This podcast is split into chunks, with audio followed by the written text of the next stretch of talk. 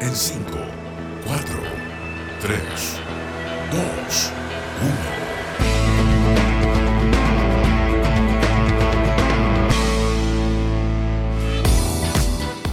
Muy buenas tardes, sean todas y todos muy bienvenidos a Girl Power esta tarde de jueves. Eh, quiero, como siempre, comenzar saludando a nuestros auspiciadores, a Colbún y RWE, que son nuestros Platinum Sponsor.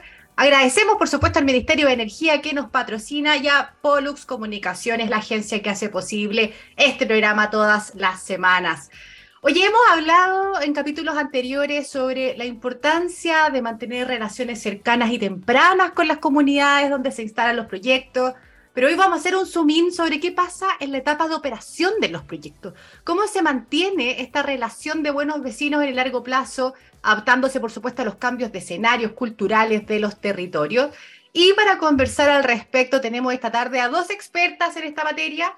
Me refiero a Jennifer Salas, encargada de desarrollo local de BioBio, y Valeria Catica, encargada de relacionamiento comunitario de Coronel, ambas de Colbún. Sean muy bienvenidas. ¿Cómo están Jennifer y Valeria? Hola Fernanda, muchas gracias. Nosotros súper bien. Yo muy bien, muchas gracias por este espacio y por, y por invitarnos. Estamos muy contentas. Qué rico tenerlas y Valeria, tú llegando de vacaciones, qué envidia, súper por ahí. Sí, hola Fernanda, agradecer la oportunidad de poder hablar de estos temas que son tan interesantes como tú mencionabas, así que tal como decía Jenny, nosotros felices por participar de este espacio. Y a mí me encanta tenerlas además compartidas. Siempre es un desafío en este corto tiempo tener a dos entrevistadas, pero acá estamos hablando de un territorio, una región, la verdad, que es muy importante eh, eh, en términos de, energía, ¿no? Eh, para la industria energética, con sus pros y contras, pero acá tenemos dos personas que se involucran en distintos territorios de, la misma zona con comunidades y, y quiero que nos cuenten todo. Así que voy a comenzar eh, ya lo adelanté en la introducción, pero con la experiencia que ustedes tienen eh, a cargo justamente de esto del relacionamiento comunitario en la región, como les decía, Bio, Bio que es tan importante, ¿cómo se logra una relación de buenos vecinos durante varios años, particularmente en la etapa de operación? Eh, ¿Cómo se logra mantener y reforzar esa cercanía y colaboración con las comunidades? Hablamos mucho de comenzar tempranamente, pero bueno, cuando ya está operando, ¿cómo se hace? Valeria, quiero partir contigo. Bueno, tal como tú decías, eh, gran parte del tiempo hablamos de esta eh, instalación de relacionamiento temprano, pero la verdad es que se toca bien poco la temática de cómo esta relación se mantiene a lo largo del tiempo. Nosotros, cuando instalamos un proyecto en la comunidad, son proyectos de larga data y finalmente pasamos a ser eh, un actor más de esta comunidad y por lo mismo ahí la importancia de poder tener un relacionamiento de forma constante, de forma permanente, con distintos interlocutores. Nosotros los hemos hecho a través de distintas metodologías que nos han permitido a lo largo del tiempo establecer, por ejemplo, mesas de trabajo continua, eh, y de esa manera poder tener una relación eh, permanente de diálogo, y, no solamente de diálogo, eh, que es a veces lo que, lo que las personas piensan que tiene que ver solamente con, con desarrollo local sino también con este diálogo medioambiental. O sea, cuando nosotros nos instalamos en una comunidad, nuestros vecinos pasan a ser de alguna manera nuestra primera eh, alarma eh, que nos indica qué estamos haciendo bien y qué estamos haciendo mal, porque finalmente nos convertimos en el vecino más grande en un territorio y donde ellos son los que nos ven todas las mañanas y por ende eh, son para nosotros nuestro primer interlocutor y los que nos dicen... Eh, hoy día estamos teniendo un problema o al revés, hoy día lo estamos haciendo súper bien y queremos tener más diálogos con ustedes. Entonces, de ahí la importancia de, de mm. comunicarse,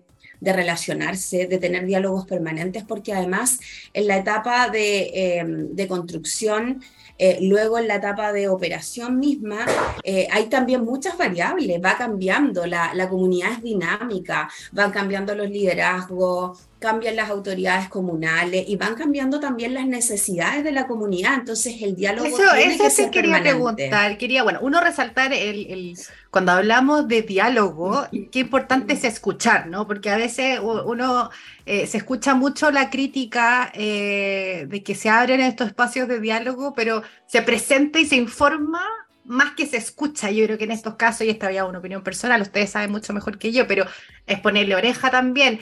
Y, quiero eh, ir, seguir contigo, Valeria, y, me voy a pasar contigo, Jenny, para que, para, que me complementes también, pero tú estabas mencionando esto de los cambios de autoridades, cambios de contexto. Qué importante es, especialmente en la etapa de operación, cuando ya están dando la relación, se generaste un vínculo, ¿no? Em, ¿Cómo, ¿Cómo mantienen las alertas pendientes? Porque hay cambios estructurales, hay cambios culturales, hay cambios eh, políticos en los territorios y que pueden generar, por supuesto, nuevos requerimientos, nuevas necesidades de esa población, de esas comunidades. ¿Cómo lo hacen? Y después quiero pasarme contigo, Jenny, para que me cuentes porque la, aquí lo interesante es que Valeria está eh, en Costa, ¿no? Y tú, Jennifer, estás en otra parte del territorio. Montaña. En la montaña. Entonces, cuéntame, cuéntame, Valeria, cómo lo ves tú, y ahí, Jennifer, tú me complementas cómo lo, han hecho desde el otro lado del territorio.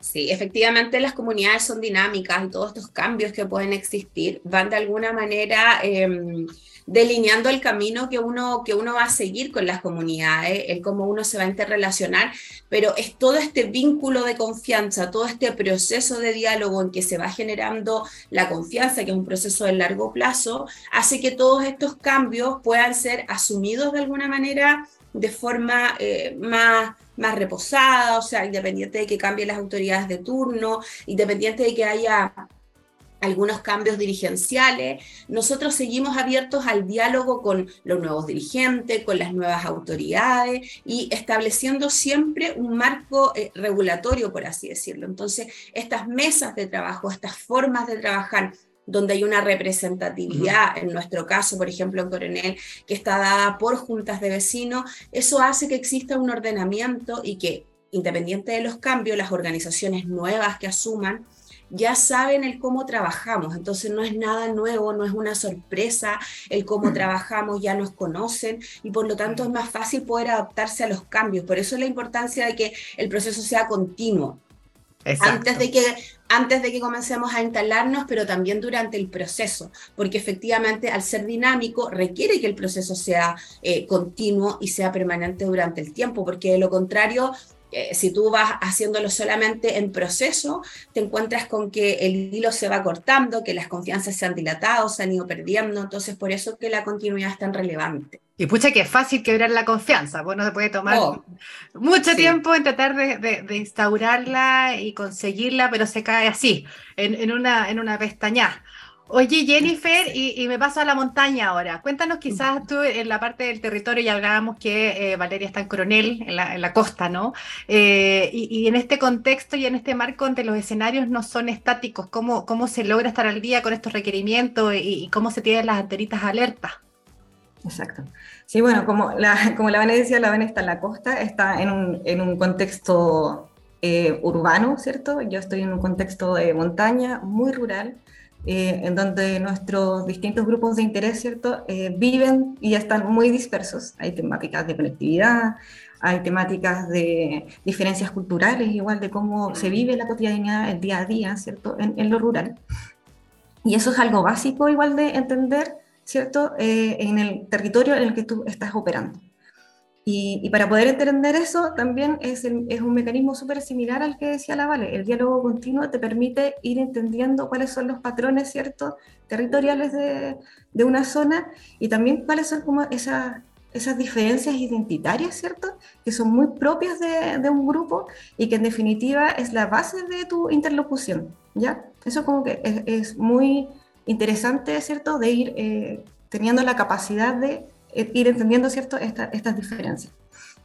Y por otro lado, como bien decía mi compañera, eh, el tema de los mecanismos que nosotros disponemos para eh, cimentar el diálogo es clave igual. Si nosotros hablamos de participación en un diálogo, ¿cierto? No es una conversación unidireccional. Yo vengo aquí a contarte cómo lo estamos haciendo y, y, qué lindo, y estas son todas mis ideas de proyecto que yo tengo para ti. No.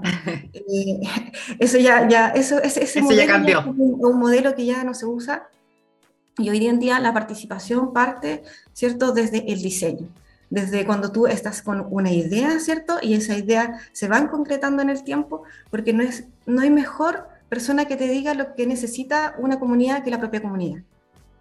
Oye, Jennifer, quiero, quiero colgar. Llegas con una idea muy de arriba y la bajada cuesta y, no se dan las cosas.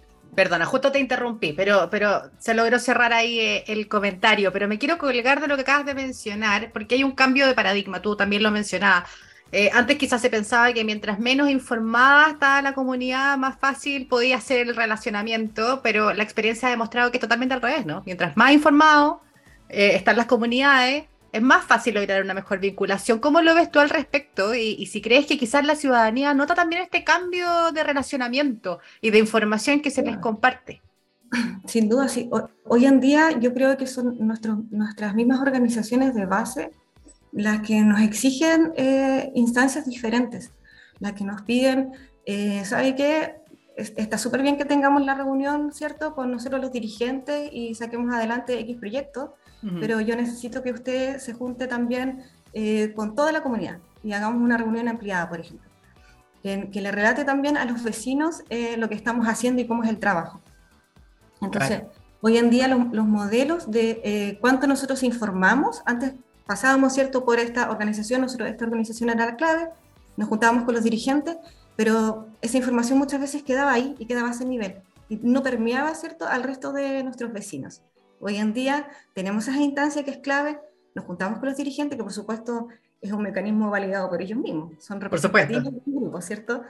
Y después pasamos en conjunto con ellos a hacer estas bajadas y estos diálogos ampliados, donde un poco contamos lo que hicimos y donde también recibimos eh, eh, la retroalimentación, ¿cierto? Que es importante.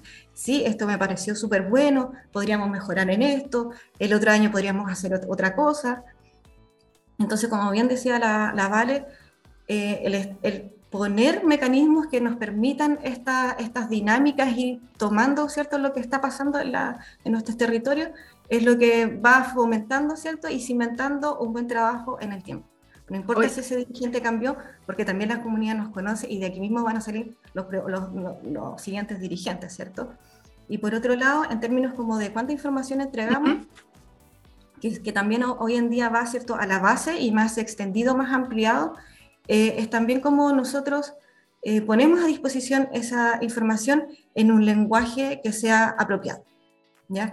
No podemos así como ir, no se puede hablar sobre una temática medioambiental con un, un lenguaje muy técnico, que en definitiva la gente se va a ir con más dudas de las que, de las que llegó, ¿cierto? O, que, o se siente fuera, o sea, cuando tú le hablas en un lenguaje como, claro, extremadamente técnico, sí, entonces inmediatamente pones la barrera.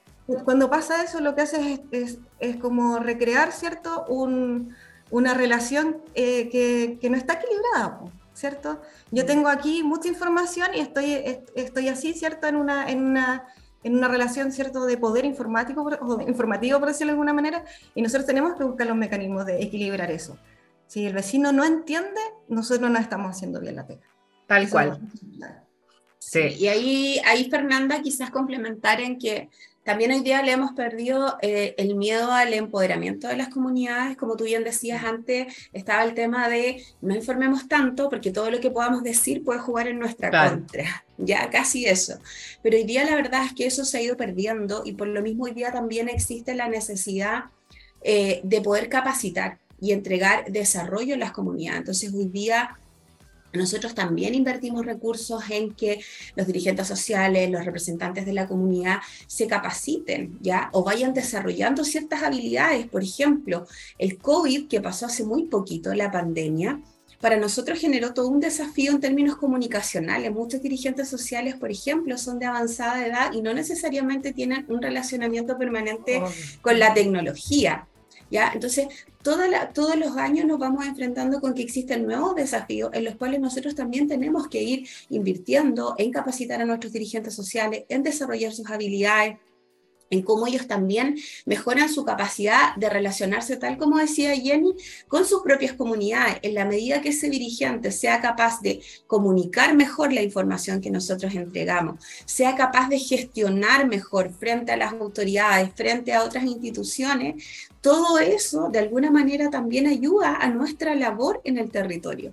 Entonces, eh, ha sido súper importante y súper relevante el ir perdiendo el miedo a eso, a que el dirigente social, el miembro de la comunidad que está empoderado, que tiene capacidades, al revés, va generando una conversación con más asimetría y va haciendo que sean mejores interlocutores. Entonces, para nosotros eso ha sido relevante, el cómo invertimos en desarrollar sus capacidades.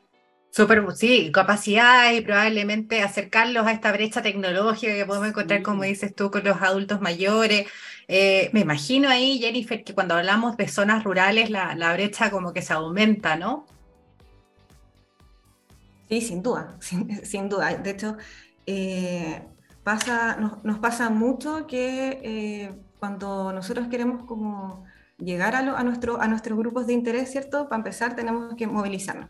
Eh, un poco sacamos también la lógica de que sea la gente la que venga hacia nosotros, así como a nuestro centro o a esta oficina o a este lugar, eh, tratamos de evitar eso, tratamos de nosotros ser los que nos acercamos y facilitar un poco también el trabajo de nuestros dirigentes. Si bien estamos ayudando ¿cierto? a empoderar, a entregando capacidades, como decía la Vale, eh, también tenemos que ayudar a que ese trabajo cierto sea más, sea más eh, fácil de alguna manera, ¿cierto? Porque no somos, no somos los únicos que está demandando el tiempo de ese dirigente.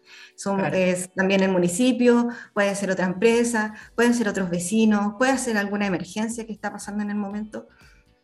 Y por tanto ahí nosotros tenemos que tener como la capacidad de entender la ruralidad, ¿cierto? De entender que probablemente ellos no tienen como la, la disponibilidad de subirse, por ejemplo, a un bus que pasa, no sé, para 10 minutos, como pasa en una sola urbana. Acá hay sectores donde el bus pasa una vez a la semana, dos veces al día. Entonces, cuando yo hago, por ejemplo, una reunión que es masiva y quiero juntar a todos los dirigentes y efectivamente lo hago en la zona más urbana de eh, Santa Bárbara o, o Quilaco, Pienso también en los horarios y me coordino con los vecinos ya y, o disponemos un bus, los pasamos a buscar, los traemos. Al final, al final hay tanto de empatía en esto también, ¿no? Porque no puedes sobrecargar, porque tú no eres el único que eh, quiere tener esta, esta relación, ¿cierto? Y más, y, incluso lo que decía la, la Vale, cuando nosotros entregamos las herramientas para que este dirigente tenga mayores capacidades comunicativas, ¿cierto? O tenga mayores capacidades, por ejemplo, para formular un proyecto, no solo estamos ayudando a ese dirigente a la relación con nosotros, estamos ayudando a ese dirigente en la relación con cualquier otro ente interlocutor que quiera algún día trabajar un proyecto con ellos, y eso puede ser gobierno regional, puede ser incluso el mismo municipio. Entonces, nos ha pasado mucho que a medida que vamos trabajando, y que vamos entendiendo, ¿cierto?, estas diferencias y estas necesidades en, términos de tiempo, de empoderamiento eh, con, con, nuestros dirigentes, eh, la participación va aumentando. Ese dirigente es un dirigente que quiere más hablar contigo, es un dirigente que después trae a su tesorero, que trae a, toda la directiva. Moviliza al final y, es un promotor. y hoy en día cuando llegan a una actividad con nosotros ya no viene el dirigente solo, viene así como con él y con más vecinos para que todos conozcan y todos sepan y ojalá que alguien más aprenda porque cuando él no esté va a quedar alguien heredado. Entonces incluso pasan esas dinámicas que yo creo que ahí es cuando uno empieza a ver los frutos de lo, que, de lo bueno que es estar abierto, estar abierto siempre a, a comunicarse de una manera eh, efectiva, ¿cierto? Ser eficaces igual con cómo nos comunicamos y cómo establecemos estos, estos vínculos también desde, desde la empatía. Oye, que me, me, gusta la palabra empatía mucho para todo lo que estamos conversando y, y en ese marco quiero aprovecharme de ustedes y del conocimiento que ustedes tienen porque acá nos hemos sentado eh, en, en varios capítulos anteriores quizás hablar de los esfuerzos que hacen las compañías, los compromisos, el, la autoridad, ¿no? el gobierno en términos de relacionamiento comunitario. Pero ahí ya tú, Jennifer, algo lo adelantabas, eh, cuando hablamos quizás de los esfuerzos y la dedicación que, que le ponen también los dirigentes y las dirigentes, eh, ¿Cómo, ustedes podrían traspasar también quizás eh, o visibilizar este trabajo colaborativo donde ellos también ponen mucho de su parte para quienes no están tan involucrados con esto? Eh, quizás Valeria, parto contigo. ¿Cómo, ves tú esta, este compromiso y esta carga que tienen esta, esta contraparte de ustedes? Bueno, efectivamente a los dirigentes sociales le toca una labor dura. Primero tenemos que considerar que esto lo hacen a honores, ya lo hacen únicamente por eh, el amor a trabajar por, por su comunidad, Ahí estamos esperando, hay una, una, una girl power chiquitita sí, que está Sí, efectivamente. Sí, y, esto hace que ellos dispongan eh, su tiempo, a veces días sábado, días de semana en la tarde, después de su jornada laboral regular, para reunirse con nosotros o con eh, otras instituciones, como decía la Jenny, otras empresas, la municipalidad. Entonces, hay una carga que es muy dura para ellos. Además, eh, nosotros siempre reconocemos cuando tenemos instancias con ellos que a veces, además, la labor dirigencial es eh, bastante ingrata. Eh, recordemos que las necesidades de las comunidades son infinitas. Y van variando. Son variables, van variando, em, dependiendo del contexto. Por ejemplo, en pandemia había una necesidad que era transversal para todos, tuvieran o no tuvieran recursos. Entonces, las demandas que recaen sobre ellos son diarias y permanentes y ellos no necesariamente, por más que sean eh, buenos articuladores, buenos gestores, van a poder responder a las necesidades de todos.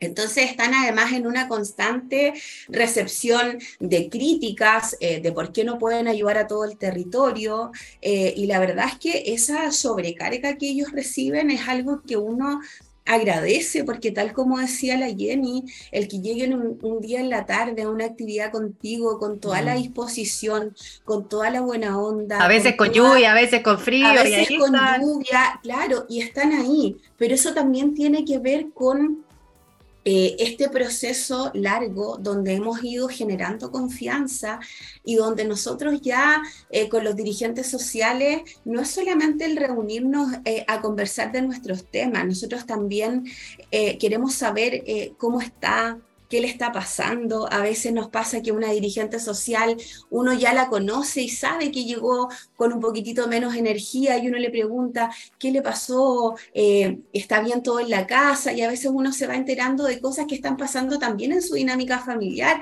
Y la importancia de eso tiene que ver con algo que tú mencionabas, Fernanda, que es la empatía. O sea, cuando yo entiendo que esa persona que viene a relacionarse conmigo tiene una familia, tiene un trabajo, tiene todo un contexto de detrás, más allá de la relación que tiene conmigo como dirigente social o como vecino, eso las personas lo agradecen. A través de un mensaje, a través de un WhatsApp, cuando tenemos alguna actividad, ellos reconocen estos gestos que hacen que tú lo posiciones como persona, no como el dirigente social que tiene la función específica, sino como persona. Y la importancia de su trabajo para el trabajo que nosotros desarrollamos y cuando ellos ponen a disposición su tiempo y trabajan en, este, en esta interlocución con otros vecinos, eh, para nosotros también es de alguna manera ayudarnos a que nuestro trabajo en el territorio sea más fácil, llegue de una manera más simple, permee hacia el resto de los vecinos pero esa es, mm. una, es una sobrecarga tremenda y, lo importante eh, es que efectivamente las instituciones, las empresas cuando se vinculen comprendan la relevancia que tienen. O sea, las personas de verdad se sienten bien cuando logran ver que eh, esta institución no los ve como un número más, sino que los ve como personas. Bueno, es que al final están generando una relación de buenos vecinos, estamos hablando... Exacto. La, empresa deja de ser empresa, se convierte en un vecino y entonces eh, eh, don Pedro es el vecino, no es el número dos de la casa número tres, ¿no? Exacto. Y, por eso, y por eso es que ha habido este cambio de paradigma, Fernanda, finalmente, porque antes era como, mientras más eh, lejana sea la relación, menos problemas vamos a tener. Menos, mientras menos información tengamos, menos cosas nos van a cuestionar.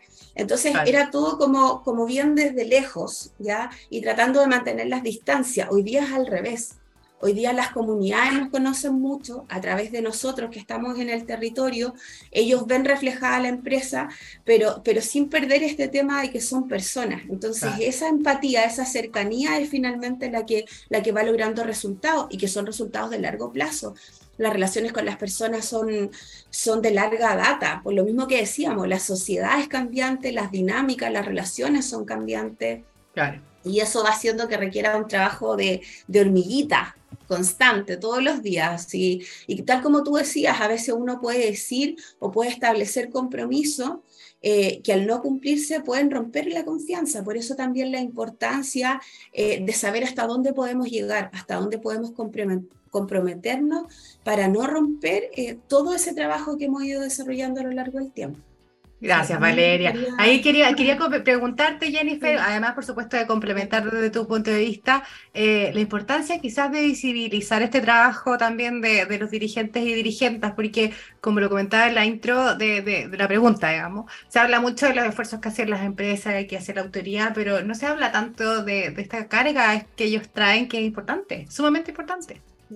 Sí, justamente quería complementar de eso, me, me leíste la mente de Fernanda. Un poco, un poco siento que, que, efectivamente lo que dice la Vale es súper importante. Nosotros tenemos eh, el rol, ¿cierto?, de ser eh, un vecino, ¿cierto? ¿Y el vecino qué hace? El vecino es, está cuando tú necesitas ayuda, ¿cierto?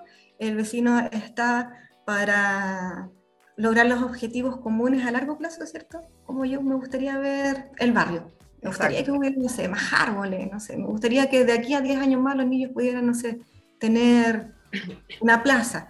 Y uno va generando cierto, esos, esos sueños, porque en definitiva son anhelos profundos de la, de la comunidad y un poco ahí tenemos que establecer el marco de donde nosotros eh, podemos tener acción como vecinos, ¿cierto? Donde yo puedo aportar, cómo, cómo me articulo en, en, esta visión, ¿cierto? De lo que yo quiero para mi comunidad. Y, y de forma asociativa, que eso yo creo que es clave. Exacto. Y, creo que también para el rol eh, eh, de los dirigentes, eh, y lo que nos ha pasado mucho en los últimos años, es que nos piden precisamente que nosotros ampliemos, como te decía un poco, la información a reuniones más, más transversales, ¿cierto?, con los vecinos, no solo para que nosotros contemos como de manera directa cómo, cómo lo hacemos, sino que también eso nos permite a nosotros y a, y a los dirigentes eh, manejar las expectativas que tienen respecto a esta relación, a, mm. este marco de acción, hacia dónde vamos como desarrollo eh, local en una comunidad. ¿Y por qué te lo menciono? Porque nos, eh, pasaba, pasaba mucho, ¿cierto? Que antes tú tenías esta visión más lejana, ¿cierto? Y donde tú, tú aportabas como, como al desarrollo local en, en, una lógica media transaccional, ¿cierto? ¿Sabe qué? Necesito esto. No tengo tanto. Claro. Sí puedo, le aporto, ahí está. Pero eso desde corto, cortísimo plazo. Sí, pues, y ahí quedaba. Y quedaba, y, y, sería, funcionó, no funcionó, se, eh, lo apropió la comunidad o no lo apropió, lo siente suyo. Ese proyecto es, eh, no era un cuestionamiento, ¿cierto?, que, no, que nos hacíamos nosotros, ni nadie, ni tampoco, ni, tampoco los dirigentes, ni otras otras contrapartes. Pero hoy en día sí, nosotros cuando, cuando establecemos este vínculo más cercano, salimos de esa lógica transaccional. Porque entramos a la lógica del desarrollo, ¿cierto? A Entregar valor. Entramos a la lógica de lo que queremos, ¿cierto? De esos anhelos que nosotros podemos articular a largo plazo. Y por eso yo creo que eh, es esencial entender esta lógica de, la, de cuando tú estás haciendo relacionamiento comunitario en a como tú bien decías al principio, porque nosotros vamos construyendo un camino de desarrollo local. ¿Cierto? Vamos construyendo un camino de relación con nuestros vecinos. Vamos construyendo un, camino, ¿cierto? Donde la información es, equilibrada y eso es hacia ambos lados. Y, salimos un poco, ¿cierto? De esta cosa del miedo, del no informar y, y, y, quedarnos un poco atrás y ser en realidad, en definitiva, alguien que está ahí pero no aporta nada. Oye, Jennifer, eh, eh, Jennifer, Valeria, me quedan re pocos minutitos, pero no quiero terminar esto sin conocer algunas acciones específicas que están haciendo como Colbún. Eh, me quiero detener dos segundos contigo, Jennifer, para que me cuentes cortito con respecto cuando hablamos de entregarle valor a los territorios, ¿no? Eh, ustedes tienen un desarrollo turístico en la Central Angostura, Parque Angostura se llama. ¿Cómo nace este proyecto y quizás un poquito las características, eh, que, cómo le entrega valor al territorio? Y quiero que tú después, Valeria, me cuentes de, de, de unas acciones que tienen con foco de género que me parecen súper interesantes.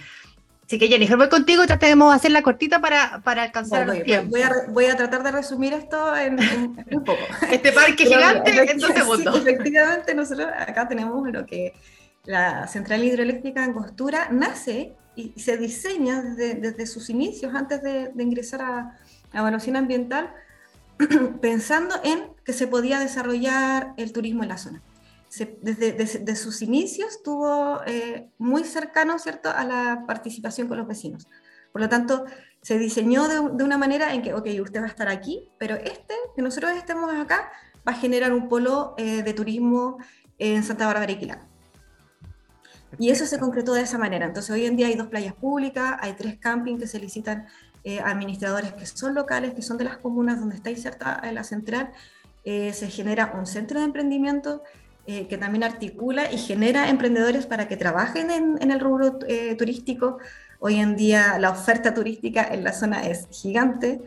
Eh, yo creo que es, si, no, si más no me equivoco, es el único, por ejemplo, los únicos camping que tienen certificación de alto estándar entregada por Cernatur entonces, hoy en día lo que hay, lo, que es la central, que es una central hidroeléctrica, no es solo una central, es el lago, ¿cierto?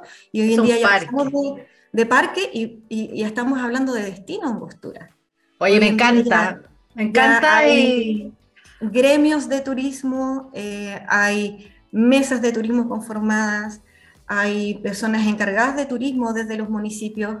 Eh, y así hay como una comunidad emprendedora que hoy en día trabaja eh, de manera súper unida. Cuando hay una actividad, estamos todos en la mesa hacia esa actividad. Ya no es solo Colbún o ya no es solo el municipio solo corriendo por. Van, van juntos. Para el, para el mismo objetivo, sino que vamos todos para allá. Qué bueno. yo creo que es un modelo súper virtuoso que ha dado eh, muy buenos resultados y, se, tienen que repetir, se tienen que repetir y que sirva para que otras empresas también se motiven a, ponerle ojo a, esta mirada. yo creo que ahí no tienes mejor ejemplo de un, de un modelo articulado entre municipios, gremios, emprendedores, eh, juntas de vecinos, me quiero pasar a las mujeres. A mí me que me, que me queda poco tiempo, Jennifer. Tengo que pasar a. No me, puedo ir sin hacerle esta pregunta Valeria porque me parece súper interesante. Eh, sabemos que la mujer es clave, lo que es transición energética justa, y ustedes tienen unas acciones de con, con foco de género en coronel. No sé si siguen vigentes o estuvieron un rato. Eh, un tema de mamografías que me pareció súper choro. Cuéntanos brevemente de eso, que también puede servir de una buena práctica. Sí, Fernanda, mira, y contarte que nosotros, claro, todos los años al amparo esta mesa de trabajo con juntas de vecinos, nosotros diseñamos una serie de programas y proyectos que nos permiten ir satisfaciendo ciertas necesidades que tiene la comuna de Coronel, que está en este contexto más urbano y por lo tanto tiene necesidades distintas al territorio que administra Jenny. Y claro, y en, esta, en este marco eh, surgen algunos programas específicos para mujeres. El emprendimiento, por ejemplo, nosotros tenemos un centro de emprendimiento que funciona eh, durante toda la semana en Coronel con una oficina estable, pero ahí hemos establecido programas eh, de emprendimiento específico para mujeres, Mujer Yo Puedo, Mujer Emprende, y que en el fondo están focalizados a emprendimientos femeninos, liderados por mujeres, y donde además hay un programa de mentoría, donde otras mujeres que ya subieron algunos escalones, que ya tienen emprendimientos más consolidados, son mentoras y a través de su experiencia personal van, ¿cierto?, eh, formando a estas otras emprendedoras que están en una etapa eh, más inicial. Y eso hace además que exista una conexión, o sea, hay una emprendedora que estuvo igual que yo y que en el fondo a través de su experiencia puede ayudar a mi desarrollo. Y por otra parte, estos programas que tú mencionabas, nosotros llevamos ya eh, cuatro años desarrollando mamografías gratuitas para mujeres de la comuna de Coronel, acercando este servicio que tiene que ver con algo tan importante como la prevención del cáncer de mama, que, que se hace poco, ¿ah? Se hace muy poco. En Chile el índice es altísimo, eh, entonces efectivamente queremos contribuir desde esa vereda a que las mujeres que a veces postergan durante mucho tiempo la realización de este examen, porque no, que primero está el control de los hijos, que primero está, y siempre van postergando algunos temas de salud, ¿cómo podíamos acercar este beneficio? Lo hacemos con la mejor tecnología, con los camiones de FALP, y la verdad es que eso ha sido es muy potente, porque muchas mujeres de escasos recursos que durante muchos años postergaron este examen han tenido la posibilidad de hacérselo sin, moverla, sin moverse de la comuna, de forma gratuita. Entonces, hemos tratado de ir desarrollando programas que también de alguna manera tengan este enfoque de género, que vayan directamente hacia las mujeres. Tenemos programas de capacitación, que si bien están abiertos para cualquier persona de la comuna, nos hemos encontrado con la grata sorpresa de que hoy día las mujeres, por ejemplo, están queriendo involucrarse en que son eh, durante muchos años solamente masculinos, entonces ya tenemos mujeres participando en soldadura,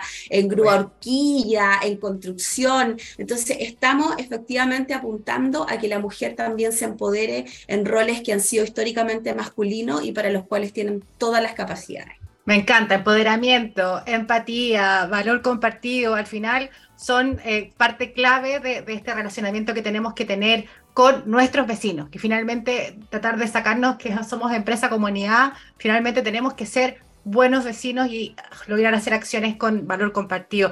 Tengo que despedirlas, Jennifer, Valeria, la verdad es que se nos pasó volando. Sabíamos que iba a ser cortito, pero lo logramos. Tratamos de, de que ambas pudieran contarnos lo que están haciendo.